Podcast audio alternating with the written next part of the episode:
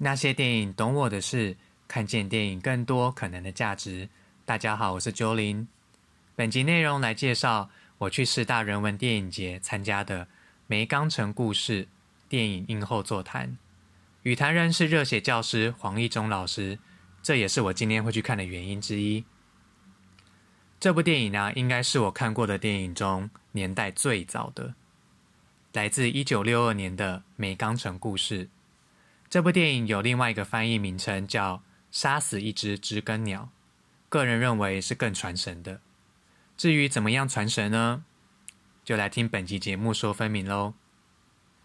首先呢，电影有几个重要的元素值得一看：第一，知更鸟的比喻；第二，层层堆叠的歧视；第三，法律重要还是肤色重要；第四，误解谣传。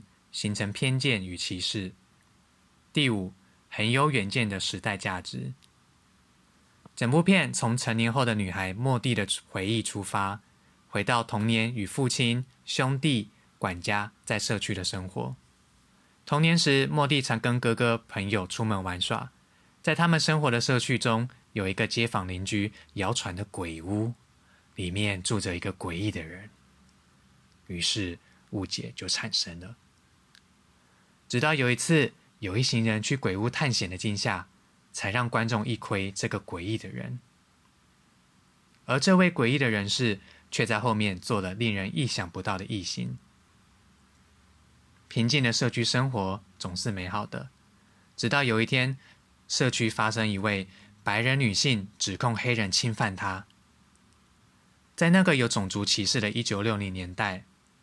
尤其本片的背景是在支持蓄奴的南方州，舆论跟法庭的指控全都对黑人不利。更令人群起激愤的是，担任黑人的辩护律师竟然是一位白人，而这位律师正是女孩莫蒂的父亲。莫蒂曾经好奇，为何父亲要不顾众人反对去为黑人辩护呢？父亲便说了：“知更鸟。”知更鸟，它们只是唱出美妙的旋律，没有对任何人造成不便。若是杀害这样纯洁又美好的动物，便是有罪的。话虽如此，假如这个知更鸟是黑色的话，那就另当别论了。莫蒂的父亲受到莫大的反对，甚至被害女生的父亲还揪人要去监狱动私刑，给那黑人好看。莫蒂的父亲也坚持守在门外，不让他们得逞。就在我们以为要爆发流血冲突的时候，年仅七岁的莫蒂出来跟这些昔日的好邻居们对话。他不是舌战群雄，他只是简单亲切的问候了会送来水果给他们的邻居，也提到了跟这些邻居的孩子们会玩在一起，用如此的日常对话来化解了这项纷争。你可以说莫蒂勇敢，当然也可以说他不自量力。可是，在看到父亲危在旦夕的时刻，难道还有时间多想吗？即使莫蒂成功化解了冲突，在后面的法庭攻防战中，正义依然缺席了。即使莫蒂的父亲终于中证据的论述，让在场的所有人都明白了真相，并不是女子被侵犯。而是他主动求欢不成，而只好诬陷对方来保全名誉。后果则是他亲手杀了一只知更鸟，一位努力做好工作的无辜黑人。看到这边，我们会很直观的认为这女子很糟糕诶。可是，在法律受人为因素干扰而失去正义的时候，真相必须是最后一道防线。真相。原来他是受自己父亲常年家暴拘禁的受害者，在那个年代，女人没有太多权利，也不被鼓励追求自我，更何况是主动勾搭黑人。哇，那真是太惊世骇俗了！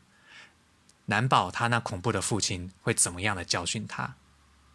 这就是前面提到的层层堆叠的歧视，黑人和女性，我们同样不能视而不见。可是，悲剧还没有结束。女孩的妖兽老爸因为在法庭上被莫蒂的父亲讯问而怀恨在心，便想报复在莫蒂跟哥哥的身上。就在两个孩子面临着生命危险之时，一位神秘人士出来跟这位妖兽老爸扭打起来，并杀了他，救了这两个孩子。直到这一刻，观众才清楚看见这位谣传的诡异人士，其实只是一位内向、害羞的退伍士兵。他的名字是阿布。问题来了，即便我们知道阿布是出于正当防卫加保护孩子而杀人，不应该被判刑。可是莫蒂的律师父亲是执法者，出于对正义的职责，他困惑了：我到底要不要举发阿布？这时，睿智的警长给出了案件的判定：死者是自己不慎跌倒，刺进刀子死掉的，而他也不会宣扬阿布的英勇事迹。为什么不宣扬呢？因为随之而来的关注跟赞赏。会从此改变阿布平静的生活。这个小镇不能再杀死第二只知更鸟，内向却勇敢的阿布。这部电影是改编自 Harper Lee 的同名小说，作者本身也是一名女性，成长在种族歧视跟女权低落的年代，却有如此远见，写了影响后世如此深远的作品。它的价值也启发了后续探讨有色人种的权人权。这边就延伸补充一部电影，叫《不完美的正义》，说的是美国人权律师 Brian Stevenson 为当事人辩护的故事。这位人权律师也成立一个类似台湾的法律辅助基金会的 NPO 组织。有趣的巧合是，片中也有提到今天的美钢城故事哦。好的，以上是本集节目的内容，非常欢迎大家留言讨论加分享哦。不是用 First Story 收听的听众，问题箱一样还是有的，欢迎上去说说话，留个言哦。我是九零，那些电影懂我的事，看见电影更多可能的价值，我们下次见。